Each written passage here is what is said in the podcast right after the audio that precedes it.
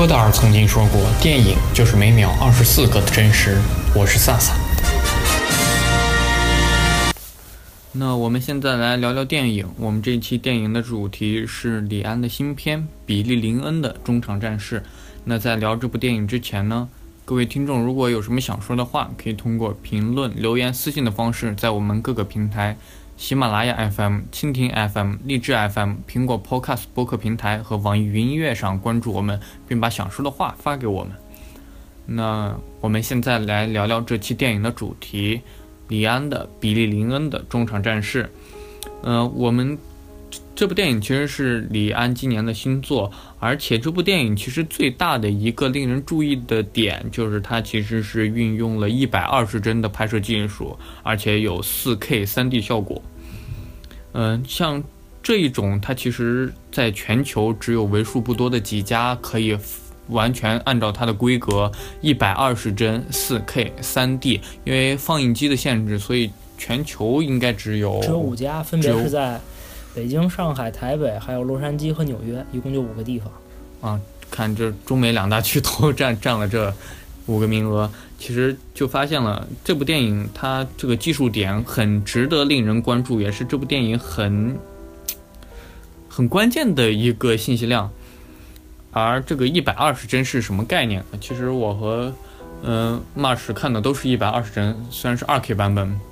因为南京南京。不容易，能有一家一百二十帧的，我们就觉得已经很幸运了。对，一百二十帧两 K 在全国应该是有几个万达是有，好像我看一共有七八家的样子。嗯，就等于国内可能，如果不算台北的话，在大陆地区能有十家左右的地方能看到一百二十帧放映的效果。嗯，其实我来讲讲一百二十帧。其实大家都知道，电影的原理其实是视觉暂留。我们看到的影像，如果它切换的特别快的话，短时间之内它不会迅速在我们嗯脑海里消除，而呃为了能够获得连续的影像，其实二十四帧，也就是一秒钟二十四格的画面已经足够了。啊，为什么想起了那个嗯戈达尔那句话，电影是每秒二十四帧的真实嘛？因为二十四帧是电影。嗯，从电影初创时期到现在都是比较常用，一般二 D 电影到现在都是二十四帧。然后这部电影一百二十帧，每秒一百二十帧的时候，它给人的一种观感就不仅仅只是量变了，它就可能会上升到质变。就我从技术角度分析一下这个，嗯，因为作为一个摄影的话，我从喜欢摄影的人，我从这个从原理角度来想，为什么一百二十帧它可能会把画面变得更清楚？因为你一秒拍摄二十四帧的时候，当然其实更正一下，很多现在录像的格式并不是准确二十四帧，是二十三点九几帧。还有什么？当然这个不重要，因为你一秒如果拍摄这么多张的话，这就意味着你每张曝光时间应该是二十四分之一秒。嗯，如果你对摄影可能有些了解的话，你会发现，如果你用二十四分之一秒来曝光的话。很多移动的物体是不可能有一个特别特别清晰的影像的，因为它们在这个时间内有一个可见的移动，所以导致它的画，它的就比如说你人跑过去，你一拍就是一一串影子。如果你曝光时间长，当你用一百二十帧的时候，一秒拍一百二十张，那等于就是曝光时间一百二十分之一秒。那每一张的话，它你对一个移动物体它的把握就会更好，因为它在这个短的时间内它移动不会那么大，就不会明显很明显，所以你在画面上的体现就是这个东西都是清楚的。嗯，这是我的一个。个人角度的理解，我觉得原理上来说应该是这样的。其他的角度我不知道还有没有特别的，因为曝光时间确实只对只对这个移动物体的清晰程度有一定的影响。因因为你像如果电影是镜头切换的时候，如就算是静止的物体，它也会相对这个镜头是移动的。所以如果你的帧数比较低的话，它还是会画面边缘会虚，因为它的相对于镜头移动会更多，会更快。当然，一百二十帧的话，就让这些变得更加清楚。所以其实，应该是一百二十帧这个速度已经到了一个人眼能接受的一个程度的一个上限。就你在这个帧帧率下，你发现大部分东西都你该看该看清楚都已经清楚了。当然，你会在看电影的时候可能会发现，不是说画面哪儿都清楚，这是那是景深，因为它一个镜头它不会让这个你所能目力所及的地方所有地方都清楚。像你看，如果焦点问题，对你把手放在眼前，那后面就不清楚。它镜头的景深是一定的，它不会说因为你的帧率让导让导致本来的景深外面不该清楚的东西还是变清楚，就该不清楚还是不清楚。只不过就你在移动的时候，你会感觉到画面特别的流畅，看完的观感就是头疼，因为太清楚了，确实头疼。对对对，我看完也有点头疼。看完之后，从从看完之后五点多，头疼到晚上七点多。啊，我还我吃顿饭好像差不多就好了。其实这部电影它最重要的就是这种观感体验。我们一会儿再讲它这部电影，它导演是李安，也可以说是华人电影界应该是成就最高的导演。而里面的主演就是演比利林恩的，是叫做乔尔文，他其实是一名，嗯嗯，不是专业演员，是被李安所挖掘的一个新人演员。而里面饰演比利林恩姐姐的是暮光女克克里斯汀斯图尔特，而且发现了没有，她不管是暮光女，还是我们之前讲有一部关灯后吧，还是哪一部恐怖电影，嗯，她。暮光女其实都擅长演这种水性杨花，就是这种，嗯嗯，不是特别正经的女女孩的角色。然后这是她个人的一个表演风格和表演特点。还有一个就是范迪塞尔，就是我们看电影里演那个叫 mushroom 蘑菇的那位。不是 mushroom 是 shroom，没有 mu。啊啊，他也没有字幕，我听不出来。他字幕写的是蘑菇，但其实音读的是 shroom，没有那个。啊。前面的，嗯，他其实是呃范迪塞尔，也就是我们熟知的《速度与激情》里面的那位首脸。而其实这部电影给我最大的技术上的感觉，就是它真的超级的清楚，而且，嗯，导演为了利用和就掌控这种清楚，他也做了一些很明显的调整，比如说这部电影里有超级多的主观镜头。嗯，我觉得给我印象最深刻的就是比利林恩和那个范迪塞尔两个人在伊拉克坐在场边聊天的时候，呃，范迪塞尔给他讲什么佛祖啊，什么那个湿婆伽罗，就是印度神那些故事的时候，呃，范迪塞尔把胳膊搭到了比利林恩的肩膀上，这时候比利林恩的主观视角就可以看得很清楚，那个胳膊应该。就是很主观的那个位置，所以可以看到那个感觉是，真的有点像你在你眼前那种感觉，比其他的 3D 效果肯定是一百二十帧肯定是要好，更加的清楚。嗯，而且这部电影它不是用典型的正反打，它所有的正反打不是从一个第三者的视角来拍，或者说一个拉背镜头，它全都是主观镜头。好，这部电影其实给我观感上最大体验的应该是。呃，那场烟花表演，那个舞台里真正的中场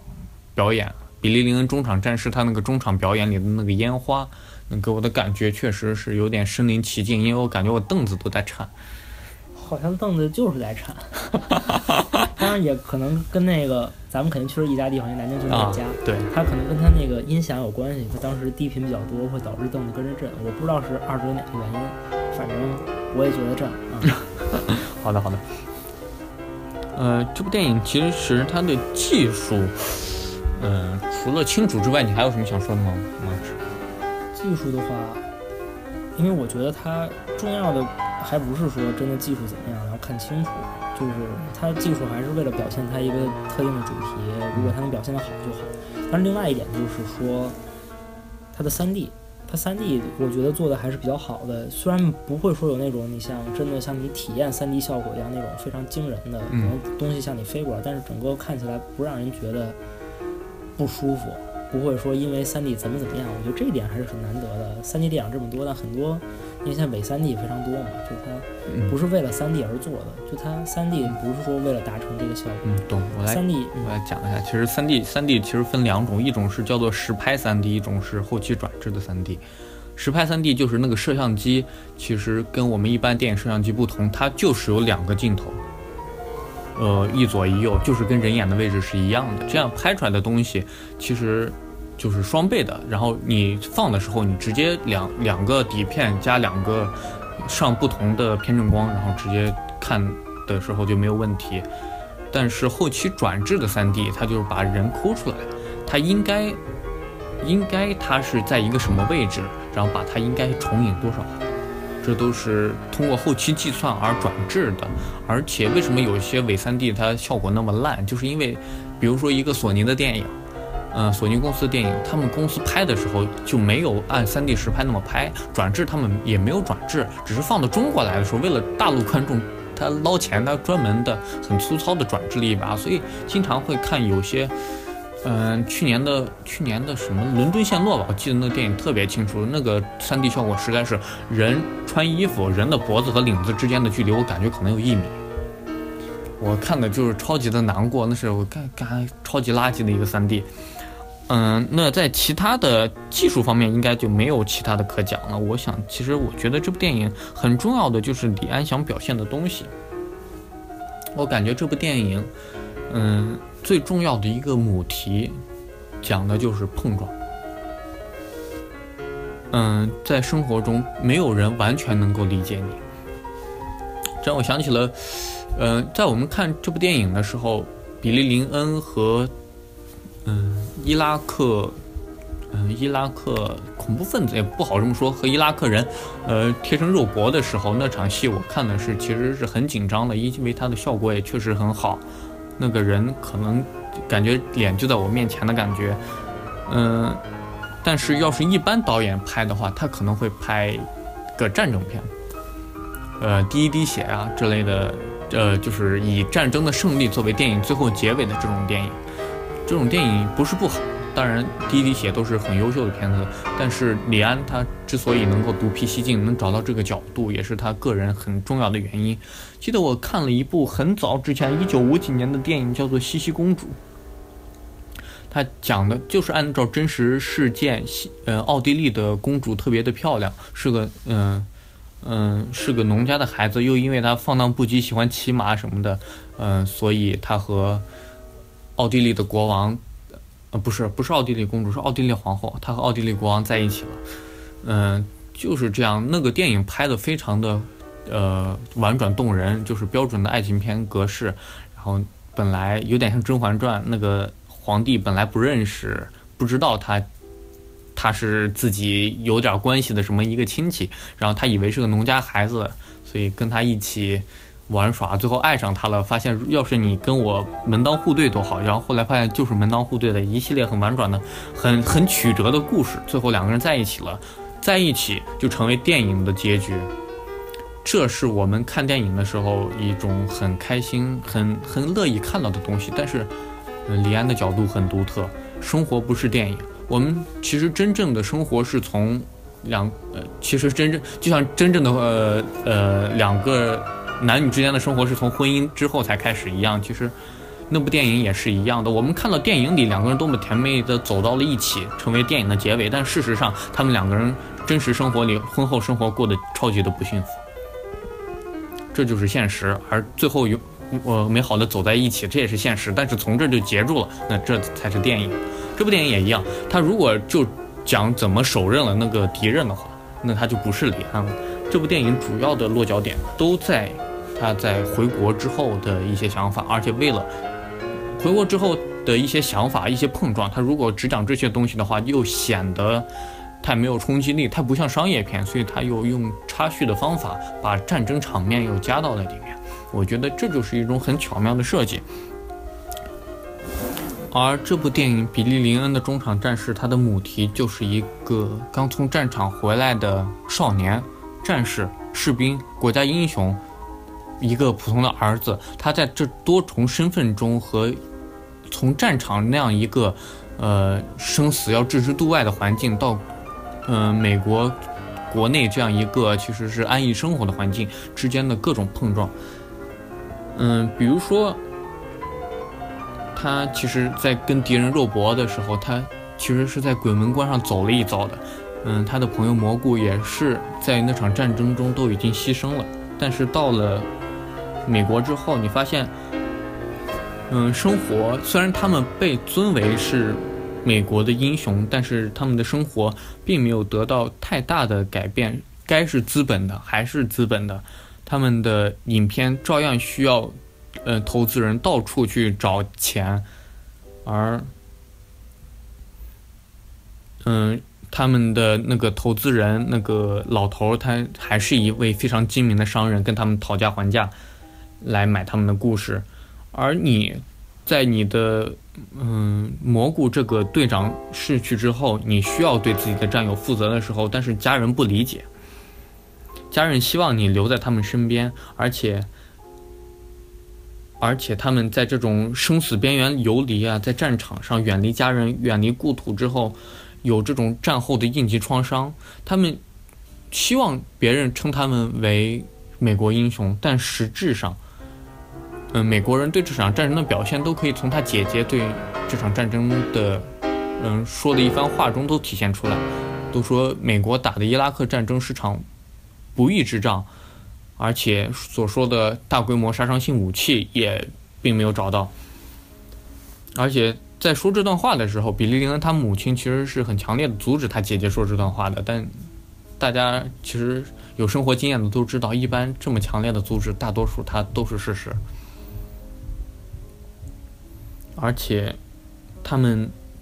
把自己，他们并他们以为自己是。国家的英雄，他们媒体也宣传他们是国家的英雄，但是他们在中场表演的时候，还是被旁边伴舞的被叫做傻大兵。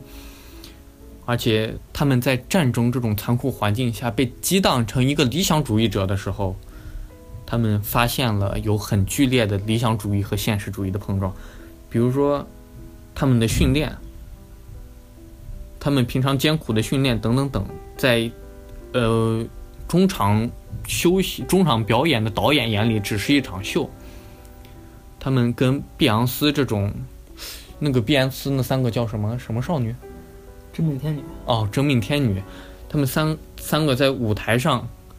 这三个真命天女，他们只是普通的艺人，他们在舞台中间受到万民的欢呼，但是他们这些真正为国家抛头颅洒热血的人，却只能站在幕后。